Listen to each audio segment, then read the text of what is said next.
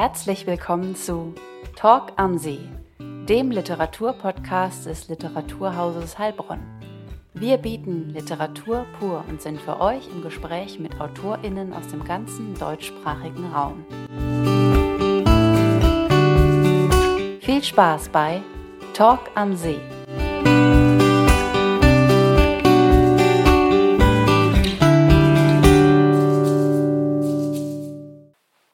Heute mit Dr. Anton Knittel. Am 5. Oktober 2023 stellte Literaturhausleiter Dr. Anton Knittel die von ihm herausgegebene und erweiterte Neuauflage der Gedichte und einiger Prosatexte des Heilbronner Schriftstellers Ernst Siegfried Steffen vor. Ernst Siegfried Steffen, der 1936 in Heilbronn geboren wurde, verbrachte fast die Hälfte seines Lebens hinter Mauern und Gittern nach einer schweren Misshandlung durch den gewalttätigen Vater zunächst mehr als zwei Jahre in einem Erziehungsheim. Danach geriet er immer wieder mit dem Gesetz in Konflikt. Lange Haftstrafen waren die Folge. In der Strafanstalt Bruchsal fing er an zu schreiben, gefördert von Rolf Zelter, dem dortigen Gefängnisassessor und Vater des Schriftstellers Joachim Zelter. Aufgrund eines Gnadengesuchs kam Ernst Siegfried Steffen zu Weihnachten 1967 frei.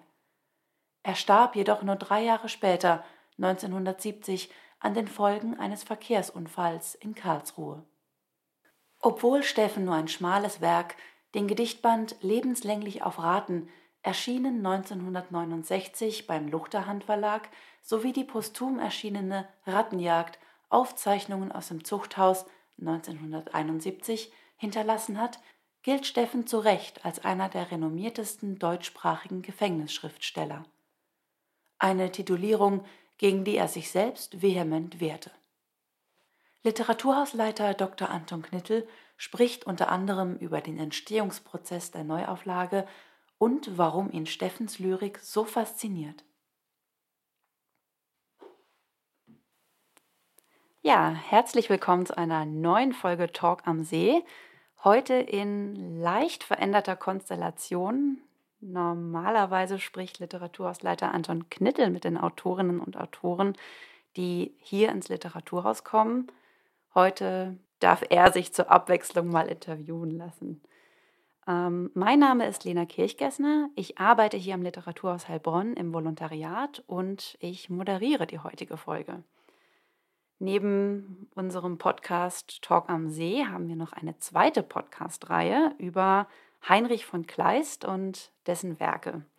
Dieser Podcast heißt Warum Kleist? Und das ist auch für gewöhnlich die Eingangsfrage, die du, Anton, deinen Gästen immer stellst. Und äh, in Anlehnung an diese Eingangsfrage nun auch meine Frage an dich. Warum Steffen? Also wie kamst du zu Ernst Siegfried Steffen? Wie bist du auf ihn aufmerksam geworden? Äh, ich kannte Ernst Siegfried Steffen äh, ganz, ganz äh, wenig, muss ich gestehen. Aber als wir 2020 äh, das Literaturhaus hier eröffnet haben und äh, die Ausstellung äh, damals vorbereitet wurde, war mir klar, dass ich äh, Ernst Siegfried Steffen in die Ausstellung nehmen werde. Heilbronn erlesen.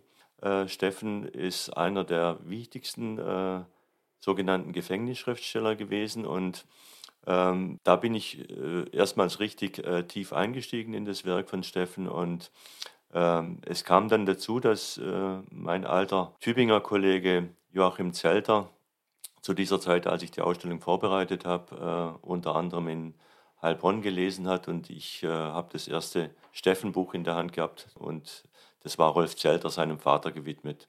Und äh, er hat mir dann erzählt, dass es sein Vater war, der Steffen zum Schreiben gebracht hat und so kam die Beziehung dann, dann kam noch äh, weiter hinzu, dass wir einen Wettbewerb ausgelobt haben, eben für die Ausstellung, bei dem wir Künstlerinnen und Kreative, die mit Heilbronn verbunden sind, äh, sich zu den Autorinnen, Autoren, die in der Ausstellung zu sehen sind, oder zu einem ihrer Werke mit einem kleinen Filmclip äh, bewerben konnten.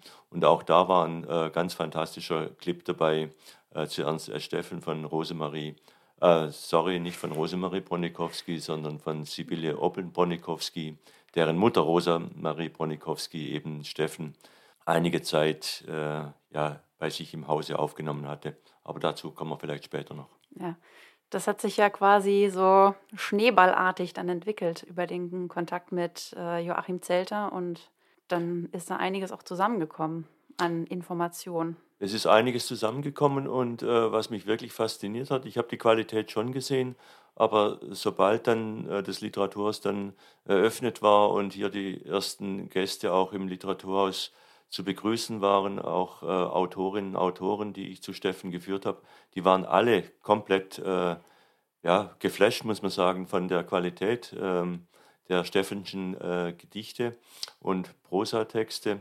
Und äh, jeder oder fast jeder, der gesagt hat, dann müssen Sie, da musst du was machen, ähm, weil die Gedichte lebenslänglich auf Raten äh, die Gedichte von Steffen, äh, die 1969 erstmals erschienen sind, äh, die sind nicht mehr lieferbar oder nur noch ganz wenige ähm, Antiquaris zu erwerben gewesen. Und ähm, ja, so kam es dann dazu, dass die Idee langsam reifte. Vielleicht gibt es dann doch die Möglichkeit, Steffen nochmal neu der Öffentlichkeit zu präsentieren. Dazu kam ja natürlich auch noch, dass ich über Recherche noch das ein oder andere gefunden habe. Und warum, wenn ich mal so frage, warum hast du dich für diese Form, also für eine Heraus, äh, für eine Herausgeberschrift quasi entschieden und nichts Eigenes zu ihm verfasst, so eine Romanbiografie zum Beispiel? Ähm, das erschien mir, zum einen hatte ich im Vorfeld schon mal einen äh, Aufsatz geschrieben über Ernst Siegfried Steffen, das war im zweiten oder dritten Lockdown. Ähm, zwischen den Jahren für die Heilbronner Köpfe, eine Schriftenreihe des Stadtarchivs. Äh, und dabei konnte ich unter anderem auch das Material im Stadtarchiv sichten. Und da ist mir schon einiges aufgefallen. Und den direkten Zugang, das wieder neu aufzulegen, kam einfach zum einen, äh, weil ich glaube, so werden einfach die, die Kraft und die Unmittelbarkeit dieser Texte die wird einfach deutlicher als äh, bei einem erzählerischen Text. Ähm, dann müsste man permanent zitieren und das wäre, glaube ich, eine Mischform zwischen äh, wissenschaftlicher Abhandlung und erzählerischem Text. Weiß ich nicht, ob es das tragen würde. Ich glaube, so die Unmittelbarkeit äh, der Texte ist einfach so kraftvoll, dass die auch äh, 50 oder fast 60, 60 Jahre nach, nachdem Steffen die geschrieben hatte, immer noch so aktuell sind und eigentlich die Soziografie eines, eines Künstlers ähm, und eines Menschen äh, geben, der in Auseinandersetzung mit seinen Texten quasi jeden mhm Leserin oder jeden Leser auch ähm, mit der eigenen Biografie dann letztendlich konfrontiert. Ja, das ist wirklich äh, Steffen Lyrik. Steffen Lyrik, ja, trifft anders, würde ich sagen. Du hast es bereits schon ein bisschen angerissen. Wie kann man sich die Arbeit an so einem Buch genau vorstellen? Steffen hat zwar ein eher vergleichsweise schmales Werk hinterlassen, aber klar, auch ein schmales Werk muss man ja erstmal sichten und äh, sich da sich darin zurechtfinden. Wir haben es eingangs ja schon erwähnt, ähm, da kamen Filmbeiträge, ähm, das Buch von Joachim Zelter, seinem Vater gewidmet, der ähm, Assessor war in Bruchsal. In, in der, Bruchsal, genau, ja, genau. Bruchsal. Und äh, auch die, auch Sibylle von äh, Oppeln-Bronikowski. Aber wie bist du quasi bei der Arbeit vorangegangen? Mehrstufig, äh, muss ich sagen. Also zunächst hatte ich ähm, überlegt, äh, gibt es einen Verlag dafür? Äh, Hubert Klöpfer, der auch hier im äh, Literatur schon zu Gast war, den ich auch zu Steffen geführt hatte, der war auch begeistert. Und wir haben dann hin und her überlegt, äh, trägt das, ähm, das Werk eine neue Auflage? Für, ähm, wir waren, waren uns sofort einiges verdient, es auf jeden Fall, aber äh, können wir das machen? Mit welchen Texten?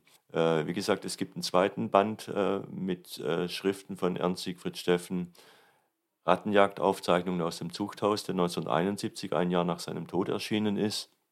Steffen hatte wohl noch die Fahnen mit Elisabeth Borchers, der Lektorin, zusammen durchgesehen und auch abgeschlossen. Aber wie gesagt, er hat die Publikation nicht erlebt. Und wir waren uns einig, dass es eigentlich hauptsächlich die Gedichte sind, die die Unmittelbarkeit äh, und die, ja, die Lebensbilanz oder die Lebenseinstellung äh, von Steffen deutlich machen und eben, wie gesagt, auch die, die Berührung in die Aktualität einfach äh, viel, viel stärker ist.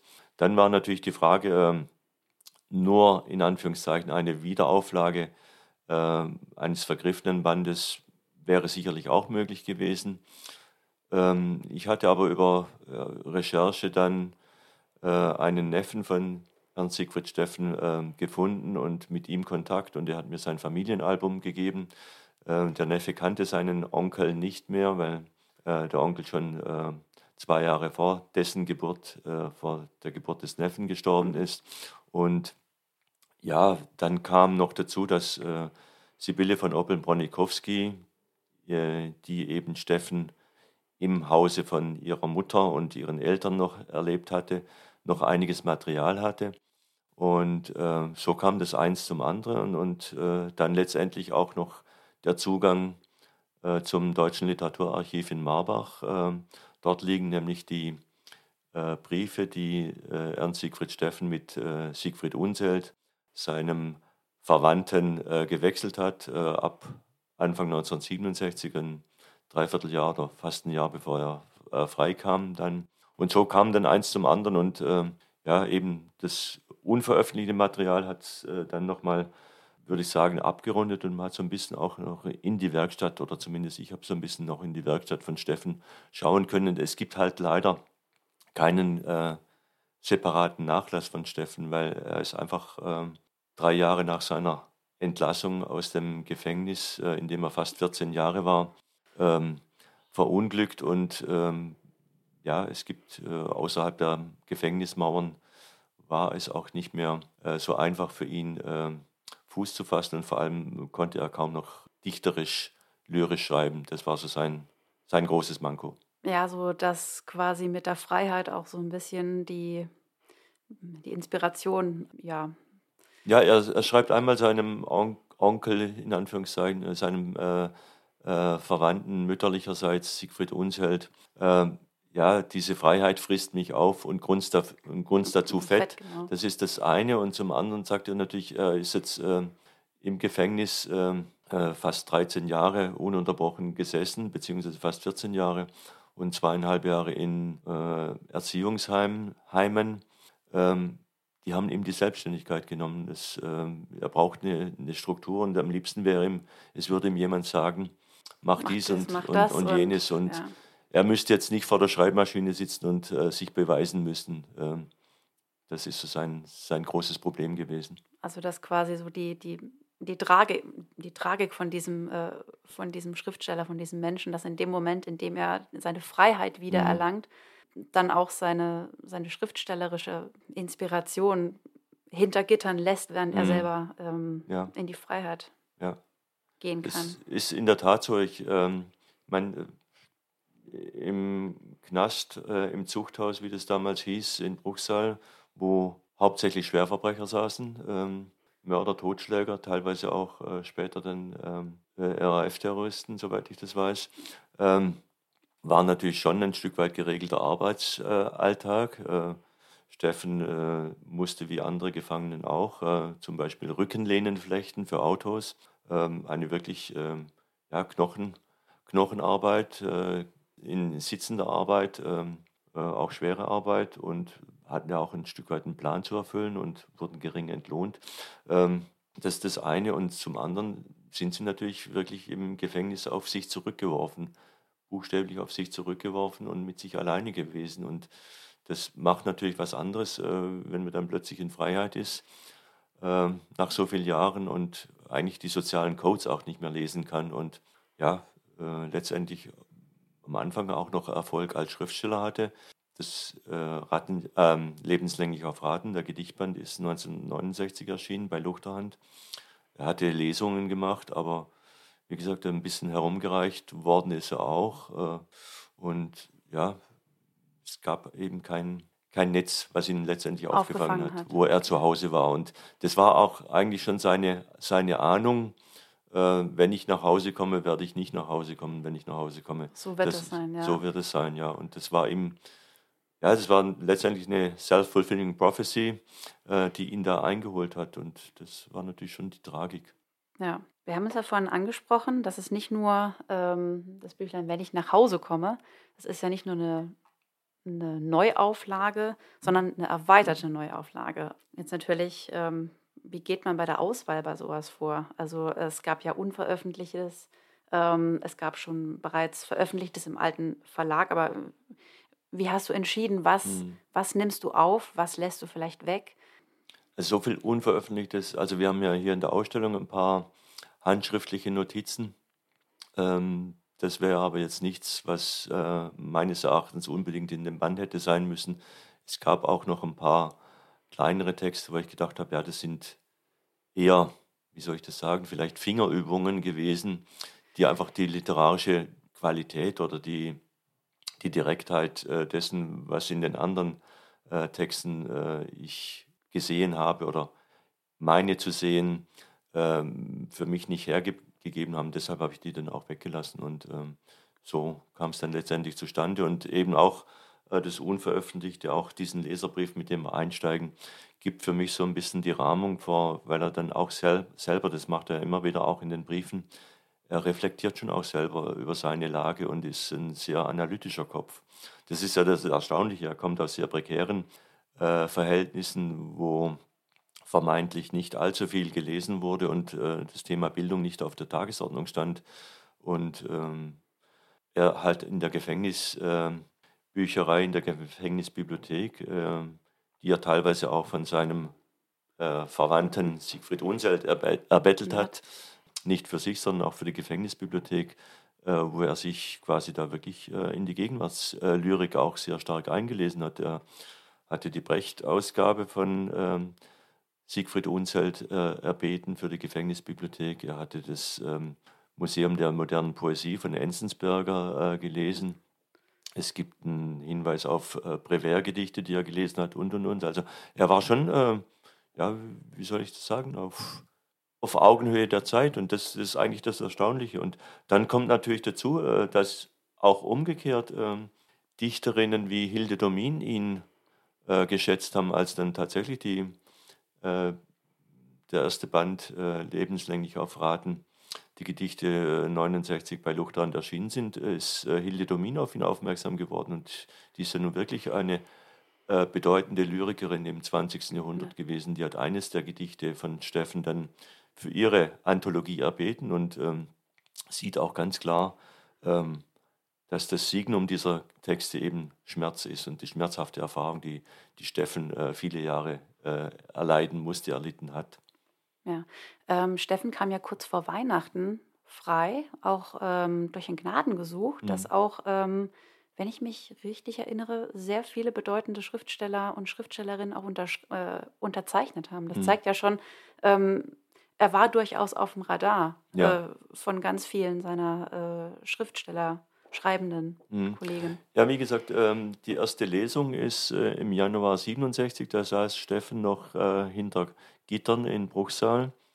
Äh, die hatte Rolf Zelter, jener Gefängnisassessor, Justizassessor in, in Bruchsal, unter dem Titel Auf den Blechnapf getrommelt, ähm, in Stuttgart im Theater in der Altstadt äh, veranstaltet. Ähm, Steffen selber saß zu der Zeit, wie gesagt, im Gefängnis und war in der Anstaltsdruckerei beschäftigt. Er hat sogar den eigenen Flyer gestaltet, den wir hier im Literaturhaus haben, den mir Rolf Zelter äh, dankenswerterweise übergeben hat.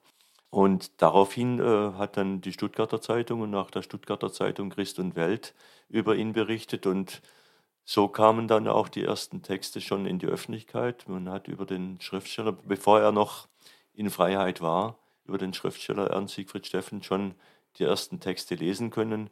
Es gab dann noch in Kürbiskern und äh, anderen Zeitschriften, wo er das ein oder andere Mal vorab äh, publiziert hat, bevor dann der Band dann äh, 69, äh, wie gesagt, bei Luchthand erschien. Hat die Zeit der Recherche, also ähm, die Zeit der Arbeit an diesem Buch, ähm, irgendwas mit dir gemacht? Also hast du, hast du an dir selber gemerkt, dass du Steffen oder seine Lyrik anders wahrnimmst? Oder ich sag mal, hat sich dein Leseerlebnis in dieser Zeit verändert? Hast du ihn oder merkst du, dass du ihn jetzt anders liest, als zum Beispiel noch zu Beginn, als du angefangen hast? Ja, weil ich natürlich, wie gesagt, äh, dadurch, dass jetzt das ein oder andere aus, aus dem Nachlass oder aus dem Umfeld noch äh, dazu kam, äh, ich die Briefe lesen konnte an Siegfried Unselt und äh, äh, die Zeilen von Hilde Domin. Äh, es macht in der Tat was. Ähm, und je öfter ich die Texte lese und auch jetzt draus äh, schon vorgetragen habe, desto mehr äh, merke ich eigentlich tatsächlich, wie, ja, wie nahe mir das geht. Und ähm, es lässt mich nicht los, es lässt mich nicht kalt.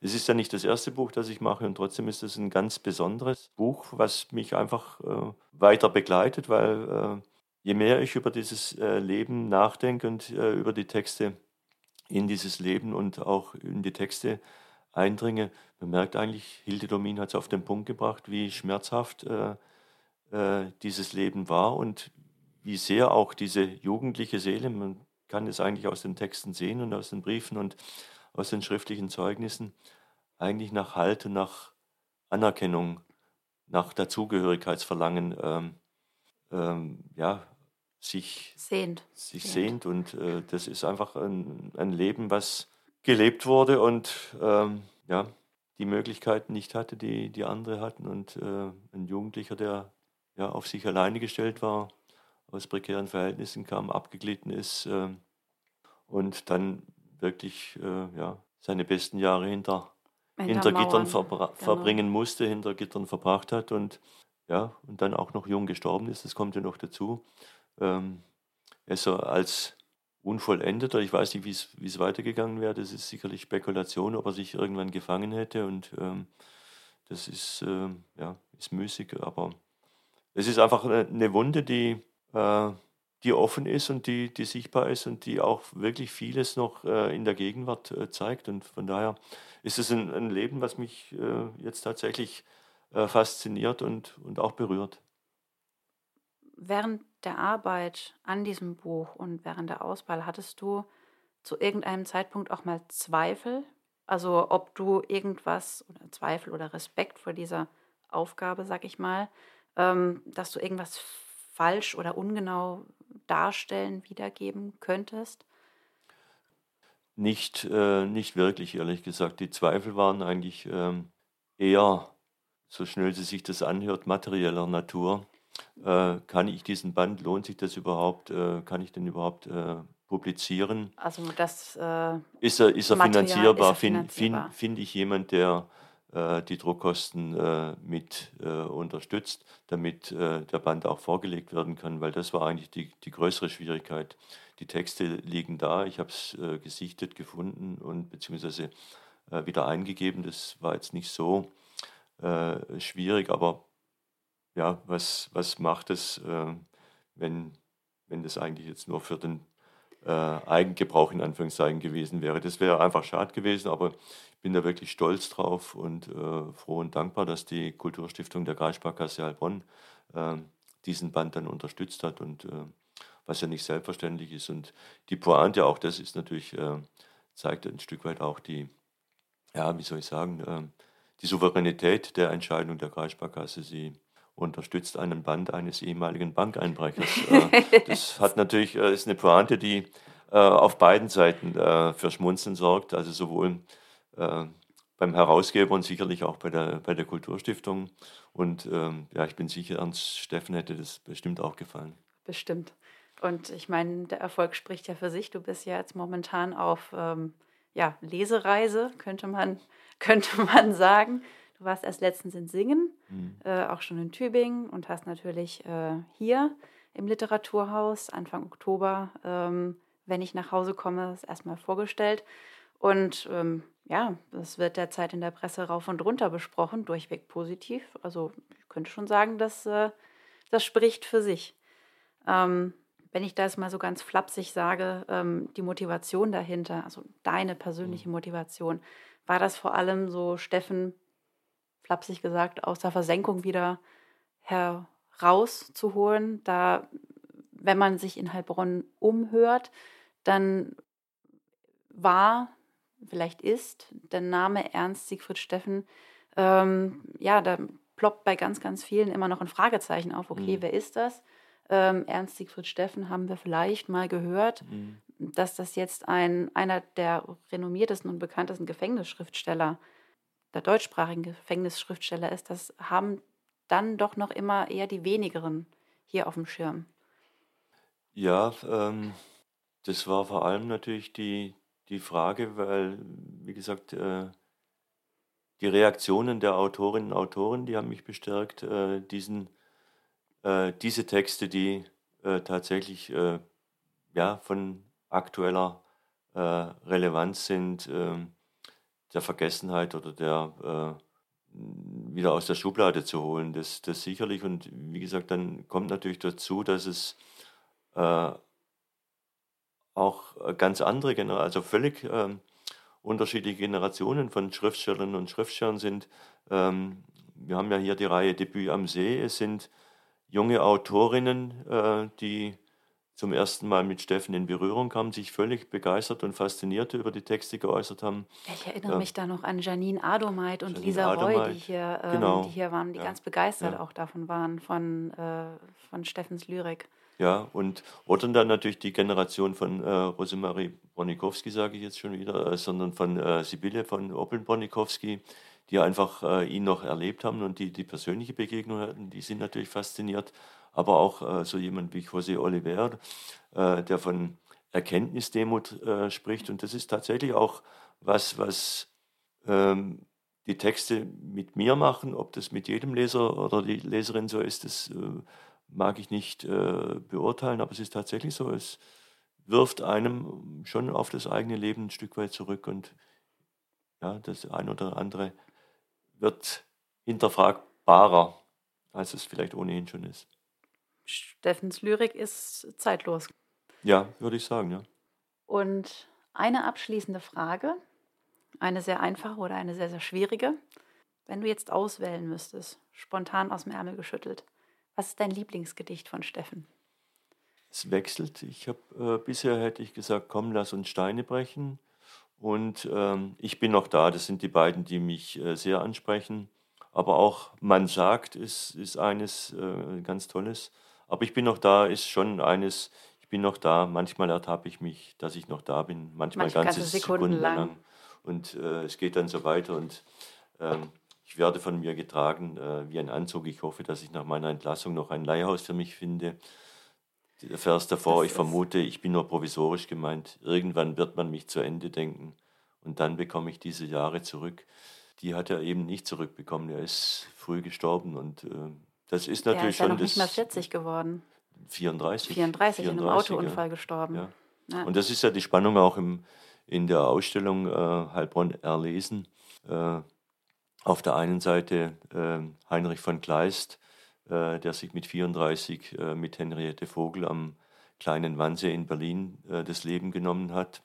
Und auf der anderen Seite, in der anderen Ecke, Ernst Siegfried Steffen, der mit 34 aufgrund eines Autounfalls gestorben ist, lebenslang oder die Hälfte seines Lebens äh, eingehaust und trotzdem unbehaust. Und umgekehrt äh, auf der anderen Seite, wie gesagt, Heinrich von Kleist, dem auf Erden nicht zu helfen war, wie er kurz vor seinem Tod schreibt, der ja eigentlich rastlos auf Reisen war und, und unbehaust war, lebenslang letztendlich. Und das ja, sind 200 Jahre dazwischen oder fast 200 Jahre dazwischen. Ähm, und trotzdem äh, verbindet die beiden natürlich auch das eine oder andere. Und äh, auch in der Biografie, ohne dass ich jetzt äh, gleich zum Kriminellen äh, stilisieren wollte. Ja, aber es gibt ja auch diesen, ich weiß gar nicht mehr aus dem, äh, aus dem Kopf raus, in welchem Kontext das äh, von Steffen genau war, wo er auch äh, schreibt, ähm, ich will frei sein und das darf mir auch das Leben nehmen. Mhm. Genau, ähm, das darf mich das Leben kosten. Ja, das, das Leben äh, kosten. so ist es ja. Und ähm, das ist natürlich diese, diese Sehnsucht, äh, heimzukommen und gleichzeitig frei zu sein. Und das war für ihn. Und die ja, Tragik, als ja, er dann nach ja. Hause kommt und als er dann frei ist, dass er sich dann nicht mehr zurechtfindet in dieser Freiheit und nicht mehr Fuß fassen kann.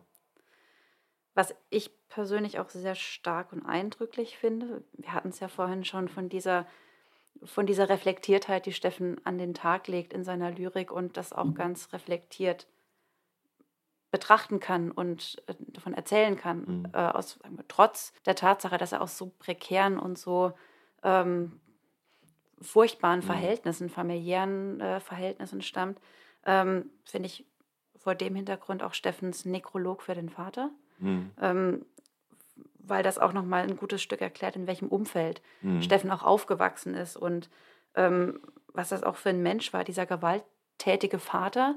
Und Steffen aber trotzdem reflektiert hat, an den Tag legt und zurücktritt und diesen Nekrolog über, diesen, mhm. über den Vater schreibt, mhm. der ganz nüchtern das Leben dieses Vaters quasi ähm, beschreibt, ohne, ohne da sonderlich große Wut irgendwie hineinzubringen, mhm. weil mhm. Steffen hatte ja allen Grund dazu. In der Tat, äh, der Vater hat ihn ja äh, schwer misshandelt, äh, als äh, Steffen zwölf war und äh, eines Abends der Vater einen Auftritt gehabt hätte als äh, Berufsmusiker. Und äh, Steffen war mit dem einzig äh, fahrtauglichen Rad unterwegs und äh, sein Vater musste sich in der Nachbarschaft ein Fahrrad ausleihen, um zu einem Auftritt zu kommen. Und das nächste, was am äh, ersten Morgen oder das nächste, was am nächsten Morgen tut, ist, kommt ähm, um 5 Uhr betrunken nach Hause und zieht seinen zwölfjährigen Sohn aus dem Bett und schlägt drei Latten an ihm ab, wie die Mutter dann später vor Gericht aus, aussagt. Und Steffen kommt dann eben ins Krankenhaus und von dort ins Erziehungsheim. Und und äh, Steffen sieht in diesem Nekrolog schon auch, dass der Vater eben auch durch den Krieg geprägt war. Das muss man sich auch vorstellen. Man, äh, Steffen ist Jahrgang 36 und als der Vater nach kurzer Kriegsgefangenschaft äh, im Herbst 45 nach Hause kommt, kannte er seinen kleinen Sohn ja eigentlich fast nur aus Fronturlauben. Und äh, das ist natürlich, das hat mit beiden sicherlich auch was gemacht, gemacht oder nicht ja. gemacht. Und dann kommt natürlich noch dazu, dass ähm, in diesem Leben, was nicht nur prekär war, sondern äh, Steffen ähm, fällt schon früh den sogenannten Gesundheitspflegern auf, äh, auch bei den städtischen Gesundheitspflegern im Sozialbereich, äh, weil, wie gesagt, die Verhältnisse waren prekär. Und da kommt dann schon auch im Sprachgebrauch der NS-Zeit noch äh, so das ein oder andere durch. Man muss diesen Jungen hart dran nehmen, dann wird ein Zitat brauchbarer Mensch aus okay. ihm. Und äh, es kommt dann später nochmal, dann steht er vor, vor Gericht als 20-Jähriger und wer ihn untersucht, ist der Landesjugendarzt. Und dieser Landesjugendarzt war vorher ähm, Dr. Max Eirich, der im Grafeneck-Prozess 1950 dann äh, freigesprochen worden ist. Aber er war unter anderem auch mitverantwortlich, dass württembergische Sinti-Kinder verschickt worden sind. Und diese Kontinuitäten, das ist eigentlich das, was äh, ja, das Leben noch tragischer macht. Das Erschreckende auch, ja, ja. was sich da durch sein Leben durchzieht. Ja, Steffens Gedichte wirken ja nochmal ganz anders, wenn man sie auch hört. Mhm. Und ähm, bevor wir weiter Gedichte, Nekrolog für Vater und Ich bin noch da einspielen, bedanke ich mich schon einmal ganz herzlich bei dir, Anton, für das Gespräch und für deine Zeit. Und bis zur nächsten Folge von Talk am See. War mir ein Vergnügen. Danke, Lena. Zu hören ist Jule Hölzgen, Sprecherzieherin und Dozentin an der Akademie für gesprochenes Wort. Nekrolog für Vater. Der Krieg gefiel ihm nicht. Er nannte ihn oft einen Scheißkrieg, wenn es keiner hörte, gegen eine Meute torkelnder Bäume anpissend, eine große Flasche unterm Arm. Die blieb ihm. Nachher gehörte er zu denen, die ihn verloren hatten. Er ließ sich bereitwillig entnazifizieren. An dieser Stelle wäre er Dichter geworden. Hätte er gewusst, dass es Gedichte gibt. So konnte er nur seine Kinder prügeln und seine Frau nachts erschrecken. Mit seinem Saxophon trieb er weißgelbes Mündungsfeuer mitten durch magere Nachkriegsbäuche und ließ sich dafür bezahlen. Mit dem Geld besoff er sich. Manchmal träumte er von Reichtum. Später schlug ihm einer die Schneidezähne aus. Da verkaufte er das Saxophon. Ohne Schneidezähne ließ es sich nicht spielen. Es war ein es alt. Als seine Frau ihm auf Rat ihres Pastors Tabletten ins Essen gab, wurde ihm schlecht vom Alkohol, aber daran gewöhnte er sich, so ernst nahm er die Sache. Er ließ sich schuldig scheiden und soff ungestört weiter. Der Richter nannte ihn asozial.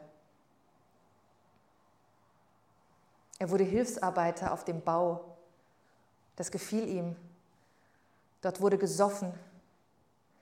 Als man ihn hinauswarf, versuchte er es mit der Trinkerheilanstalt. Aber die Frauen dort hatten immer was zu trinken unterm Bett. Er fluchte weniger oft und wurde Kalfaktor. An seinem 52. Geburtstag stand er im dritten Stock am Fenster und war 52 Jahre alt geworden, während der Himmel noch immer dieses Blau zeigte an solchen Abenden. Er hatte nichts mehr zu trinken, endgültig. Und das Zimmer war leer, wenn er sich umdrehte, endgültig. Und die ganze Welt stank nach toten Saufkumpanen. Und da ging er das EK2 zurückgeben, endgültig. Während du an den Bäumen standst.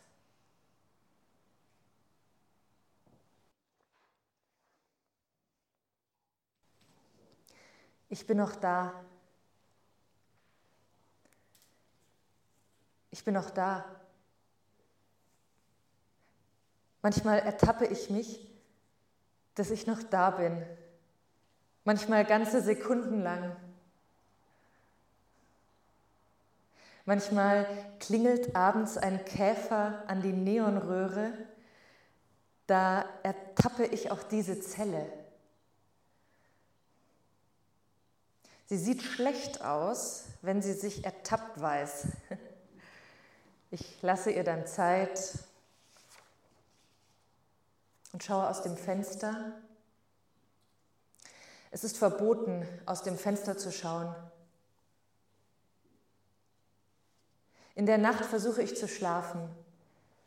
Das ist alles, was ich am Morgen noch weiß.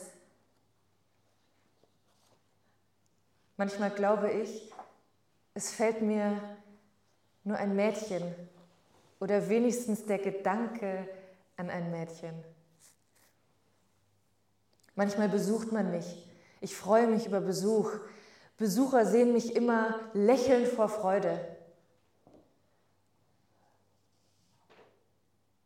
Ich vergesse oft, was ich eben noch wollte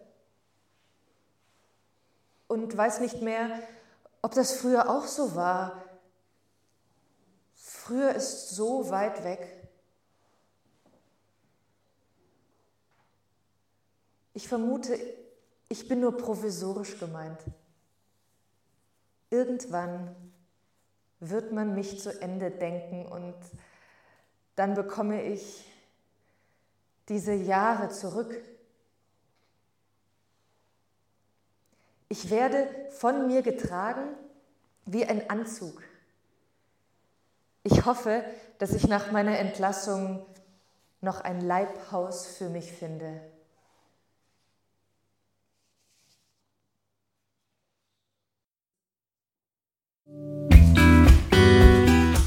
Das war Talk am See der Literaturpodcast des Literaturhauses Heilbronn. Wenn euch die Folge gefallen hat, dann abonniert den Podcast ganz einfach auf Spotify oder überall, wo es Podcasts gibt. Mehr Informationen findet ihr auf unserer Homepage unter www.literaturhaus-heilbronn.de slash podcasts. Bis zum nächsten Mal bei Talk am See.